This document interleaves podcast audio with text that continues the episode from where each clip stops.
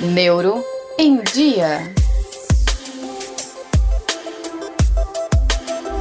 Olá, bem-vindo a mais um episódio do Neuro em Dia, que hoje traz como tema uma doença que acomete uma parcela relativamente pequena da população, mas que causa bastante sofrimento. É a neuralgia do trigêmeo ou a neuralgia trigeminal. Como sempre, contaremos com os esclarecimentos do neurocirurgião Dr. Cláudio Fernandes Correia, que tem experiência no tratamento dessa doença de mais de 30 anos. Bem-vindo, Dr. Cláudio. Como vai? Tudo bem? Tudo ótimo. Doutor, em primeiro lugar, o que é a neuralgia do trigêmeo? Então, vamos tentar explicar. Nós temos 12 pares de nervos cranianos, cada par tem funções específicas. Só para ter uma ideia, e isso todo mundo vai perceber, dando esses exemplos, nós temos o nervo óptico, que é responsável pela nossa visão. Nós temos o movimento da face, que é o nervo facial, e também todo mundo tem noção a respeito disso. O movimento do globo ocular, olhando para a direita, olhando para a esquerda, para cima ou para baixo, depende de nervos cranianos. A sensibilidade, o movimento da língua depende de nervo craniano. E a sensibilidade da face, tanto do lado de fora quanto do lado de dentro, depende de um nervo chamado nervo trigêmeo. Então, quem faz o piscamento, quem faz a pessoa sorrir, mexer com essa musculatura é o nervo facial, não é o nervo trigêmeo. O trigêmeo está relacionado com a sensibilidade. Se cai um cisco no olho, você vai perceber e incomoda porque ativou fibras do nervo trigêmeo. Se você queima a ponta da língua com um líquido quente, é porque ativou ramos do nervo trigêmeo. E o trigêmeo tem três ramos, por isso é chamado trigêmeo. Então, tem o ramo oftálmico, que evidentemente vai dar inervação aqui próximo do olho, da pálpebra superior para cima, na região frontal também.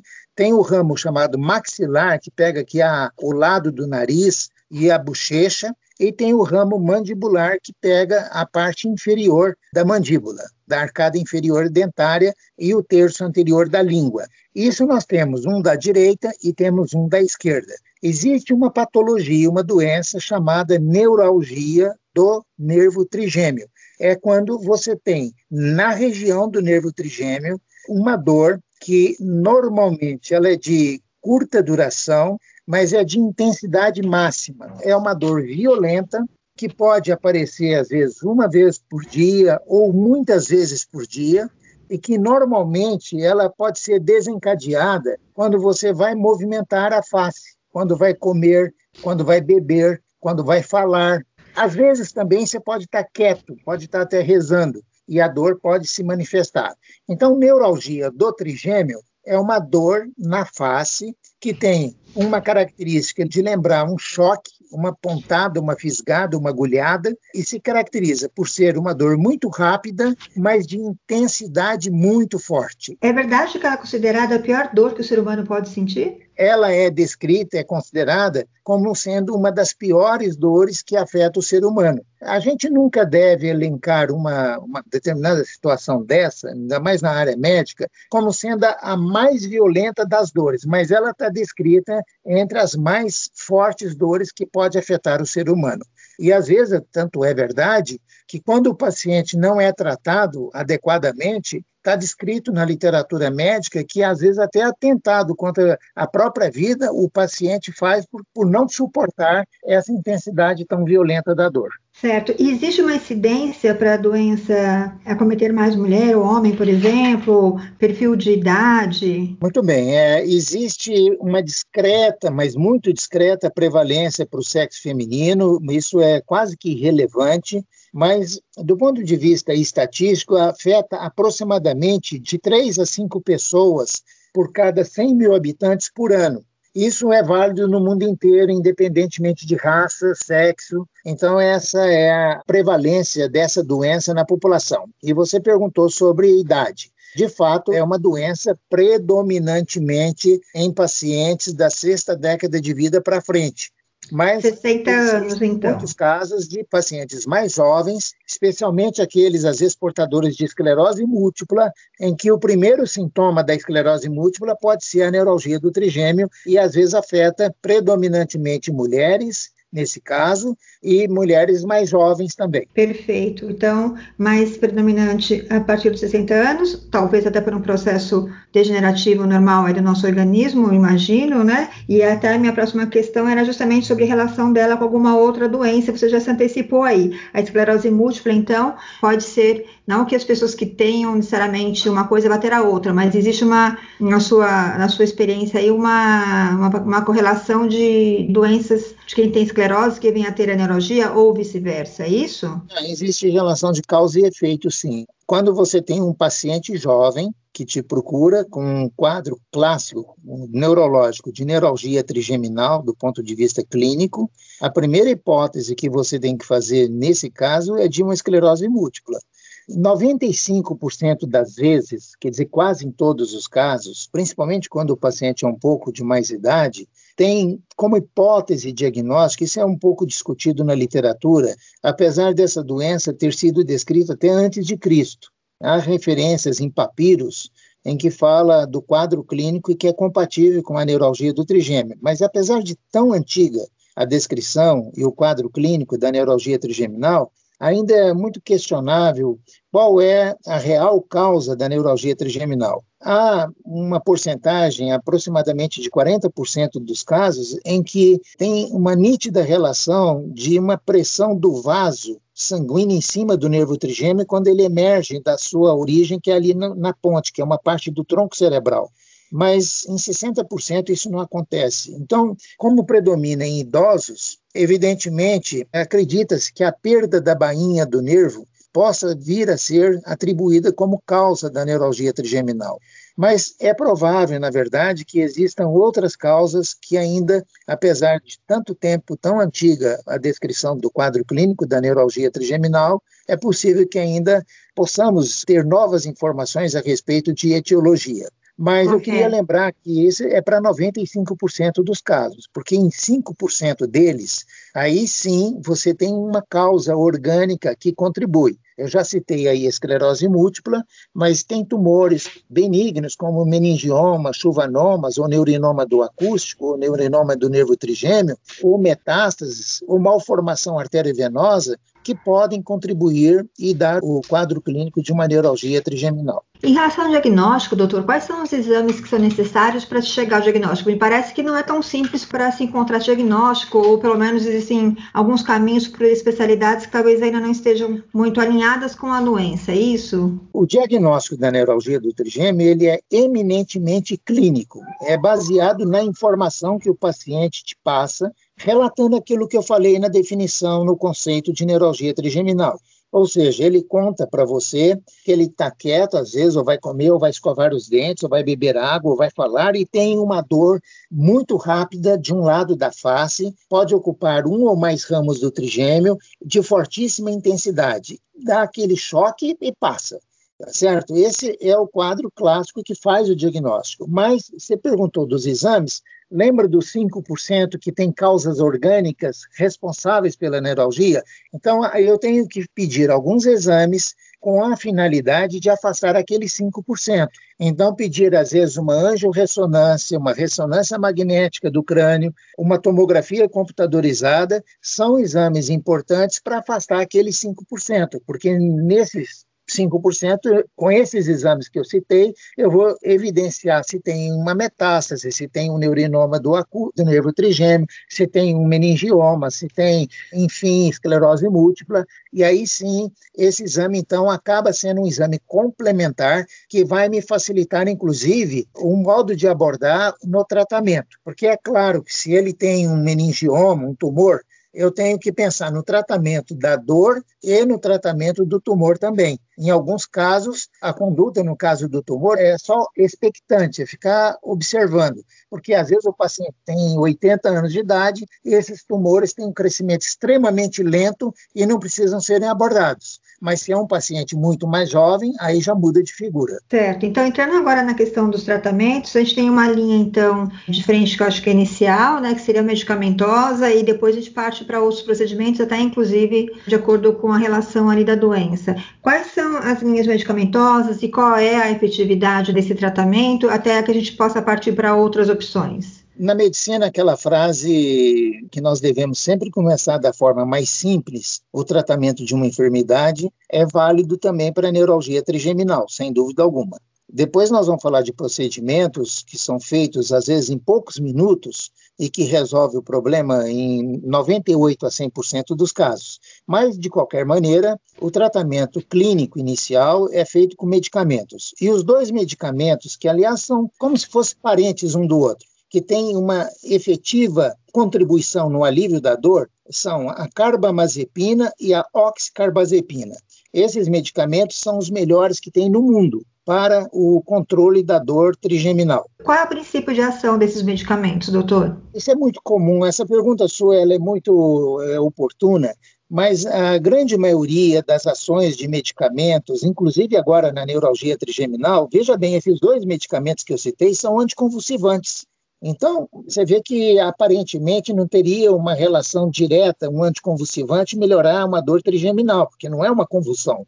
Mas talvez o paroxismo da dor, que ela vem de repente, justifique o uso de medicamentos dessa natureza. Mas a descoberta disso foi empírica, não tem uma explicação técnica para isso. Aliás, mesmo a ação anticonvulsivante desses fármacos, muitas vezes foram descobertas empíricas também para muitos deles, como fenobarbital, difenilidentoína, pregabalina, gabapentina e tantos outros que tem aí no mercado brasileiro e mundial é muito comum. Você pode ver, por exemplo, que a dipirona pode ser muito usada para baixar a temperatura de um indivíduo que está com febre e pode ser usada normalmente para diminuir uma dor de cabeça. Antidepressivos, os chamados tricíclicos, são usados para crianças com enurese noturna, que fazem xixi na cama até com 7, 8, 9, 10 anos de idade, crianças que têm déficit de atenção na escola e também para o tratamento da dor neuropática, não essa da neuralgia trigeminal, mas aquela outra que tem uma característica de queimação. E é o que? O antidepressivo tricíclico. Como estou dizendo, no próprio nome está sugerindo, ele é um antidepressivo. Então, às vezes, a descoberta de uma ação do remédio ela é muito empírica, mas fica comprovada pelo uso clínico. Então, se usando a medicação você tem uma melhora clínica, ponto final. Agora, o, exatamente o porquê, diminuir a excitabilidade de células que poderiam estar despertando ali aquele paroxismo, aquela descarga que dá o choque, sim, é uma possibilidade, mas isso é uma coisa que está longe ainda de ter uma comprovação técnica muito clara. Agora, eu citei os dois mais importantes, mas existem outros chamados de segunda, terceira, quarta linha, mas eu diria que na base a característica dos medicamentos, o grupo farmacológico mais importante é a carbamazepina e a oxcarbazepina. Lembrando que 10% dos pacientes têm alergia a essa medicação e não poderão fazer uso dela. E lembrando que, isso é muito importante que eu vou falar, como é uma doença que predomina no idoso, os idosos toleram uma dose relativamente pequena dessa medicação, porque provoca muita tontura, pode ter queda e queda no idoso é, é uma coisa potencialmente muito grave. Então, no começo, com dose muito baixa, você tem um controle da dor, mas sabidamente pela histórica da neuralgia trigeminal, você sabe que vai ter que ir aumentando paulatinamente a dose desse medicamento e isso vai trazendo sobrecarga ao paciente, efeitos colaterais que muitas vezes tornam impossíveis de continuar fazendo uso da medicação sem o controle adequado da dor. É isso que eu ia te perguntar, quais eram os efeitos colaterais, a incidência, né, e, e a efetividade do tratamento. Então, cerca de 10% aí vai ter que ir para um procedimento cirúrgico em algum momento, é isso? E aí você e também tem um leque de procedimentos cirúrgicos. Se tiver numa dose alta, vai ter que também ir para um procedimento operatório. Certo. E quais são, então, as cirurgias que são indicadas para neuralgia do trigêmeo? Me dê uma visão macro aí e eventualmente a gente pode detalhar aquelas que você julgar que seja mais interessante, doutor. Existe na literatura médica pelo menos cinco técnicas operatórias, sendo três delas chamadas percutâneas, quer dizer que é uma técnica minimamente invasiva, é uma técnica que você não precisa cortar nada e que você tem a chance de resolver o problema. Tem uma outra técnica que também não é invasiva, no sentido de ter um acesso através de um corte, que é chamada de radiocirurgia. E uma das técnicas muito utilizadas em muitos serviços, principalmente quando a neuralgia trigeminal afeta mais pessoas abaixo de 60 anos de idade, que é uma técnica neurocirurgia que é atrás perto da nuca, atrás aqui da orelha, em que é feita uma abertura do crânio e você vai lá onde está o nervo trigêmeo, que é ali no tronco cerebral, e procura a íntima relação que tem de artéria com o nervo trigêmeo, separa essa íntima relação, colocando entre a artéria ou uma veia, mas predominantemente artéria, e o nervo trigêmeo, como se fosse um travesseirinho de uma substância inerte chamada téflon. Essa cirurgia não é indicado em pacientes que têm comorbidades, são hipertensos, obesos, idosos, que têm uma saúde um pouco depauperada, porque oferece mais risco de vida. As outras técnicas, incluindo a radiocirurgia e as técnicas percutâneas, que são três, praticamente elas são isentas de mortalidade e tem uma morbidade que é assim uma consequência, uma sequela, um efeito colateral do procedimento extremamente discreto, umas mais, outras menos. Então, das técnicas percutâneas, aquelas que você interna o paciente, leva ao centro cirúrgico, o anestesista dá um medicamento que ele vai dormir 5 a 10 minutos, não precisa nem de intubação.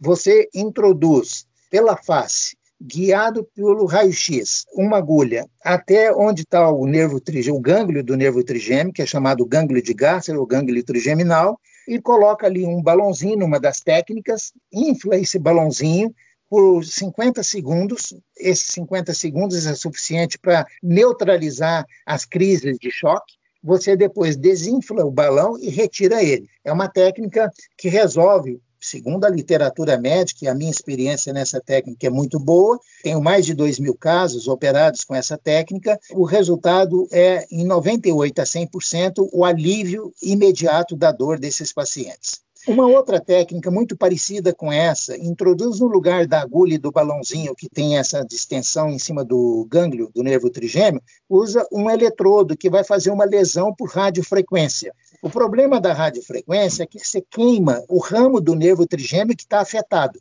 E isso deixa uma sequela de perda da sensibilidade muito maior e muito mais demorada, às vezes por tempo indeterminado. No caso do balão, a alteração da sensibilidade, a primeira técnica é percutânea que eu falei, que dura poucos minutos para ser realizada, normalmente depois de 60 dias, praticamente a sensibilidade volta ao seu estado normal. Pelo menos em 80% dos casos isso acontece. Em outros 20%, a alteração da sensibilidade ela diminui substancialmente, mas às vezes pode ficar alguma perda sensitiva da face. Eu já perguntei aos pacientes que assim ficaram, esses 20%, o que, que isso representa na vida deles. E eu posso garantir que 100% desses pacientes informaram que, perto do que era a dor, não representa nenhum dano significativamente importante na qualidade de vida dessas pessoas. É, eu acredito. O caso da radiofrequência já é uma lesão que altera a sensibilidade mais importantemente. Então, a radiocirurgia também é uma técnica que não é invasiva, do ponto de vista de incisão, de acesso até a região, mas é feito um feixe de, de radiação e pode trazer também sequelas de alteração da sensibilidade da face a médio e longo prazo. Não imediatamente, porque o efeito da radiação ele não é imediato, ele é tardio. Aliás, é uma das diferenças da técnica que eu citei, as duas anteriores,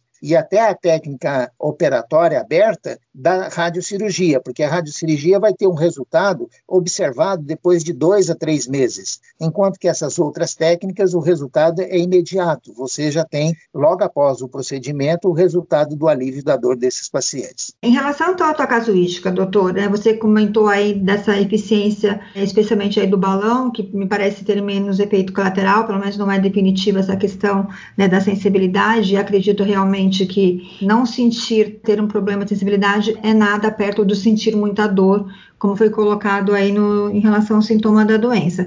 A tua casuística em particular em relação a essa técnica do balão, né? Ela é grande? Qual é a tua experiência de casos operados e de resposta positiva? e até eventualmente de recidiva da doença, né? Casos que não deram certo e, e por quê? Minha experiência nessa técnica, ela, essa técnica foi descrita na Europa por Mula e Lictor, mas eu tenho talvez uma das maiores casuísticas do mundo nessa técnica, mais de dois mil casos já tratados assim, e eu posso dizer enfaticamente que é uma técnica extremamente bem tolerada e muito eficiente. Não tem técnica mais eficiente que essa, pode ter igual, mas não mais eficiente do que essa, e os resultados a longo prazo estão entre as melhores estatísticas também. Por exemplo, a cirurgia aberta, que tem risco de vida pequeno, mas tem. E essas cirurgias percutâneas da radiofrequência e do balão têm a mesma chance de recidiva, ou seja, 30% a 35% em até 5 anos depois do procedimento realizado. E esses procedimentos que eu citei, os percutâneos, como essa técnica do balão, podem ser repetidos tantas vezes quantas forem necessárias. O grau de satisfação desses pacientes é espetacular, às vezes o médico ele costuma às vezes ganhar algum presente. Não há dúvida que os maiores a maior quantidade de presentes que eu recebi até hoje foi de aliviar a dor trigeminal de pacientes sendo tratados com essa técnica do balão. Ela realmente é muito eficaz, o grau de satisfação é muito alto. Raramente você tem algum paciente que apresenta dentro daqueles 20% que tem ainda uma sensibilidade alterada. E vamos lembrar que cada ser humano tem um jeito de interpretar aquilo que ele sente. E isso pode, às vezes, trazer para uns mais queixa do que para outros. Para esses casos que não há, onde não há recidiva, a gente pode falar em cura por meio dessa técnica?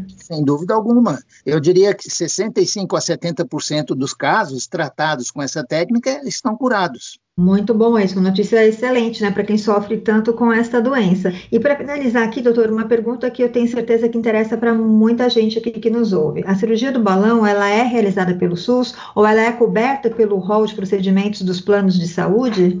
SUS, é claro que sim, em hospitais que têm profissionais qualificados para fazer o procedimento. Centros é, especializados de dor, seria isso? É, não, tem que, é, na área da neurocirurgia funcional. Quando eu falo neurocirurgia funcional, o que, que é essa área que é a minha formação? Que trabalha com movimentos involuntários, com a dor, com espasticidade, com doenças psiquiátricas no sentido de procedimentos operatórios.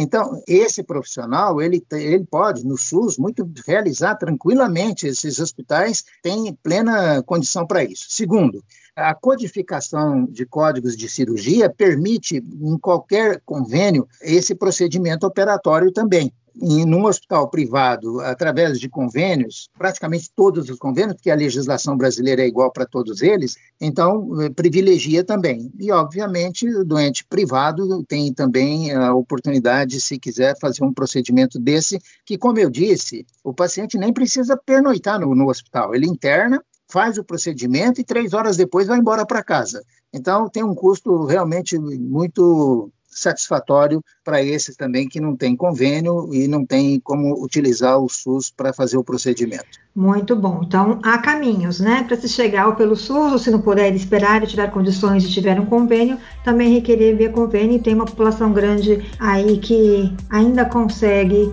se beneficiar disso e tem que ir atrás dos seus direitos dentro dos seus planos de saúde, né?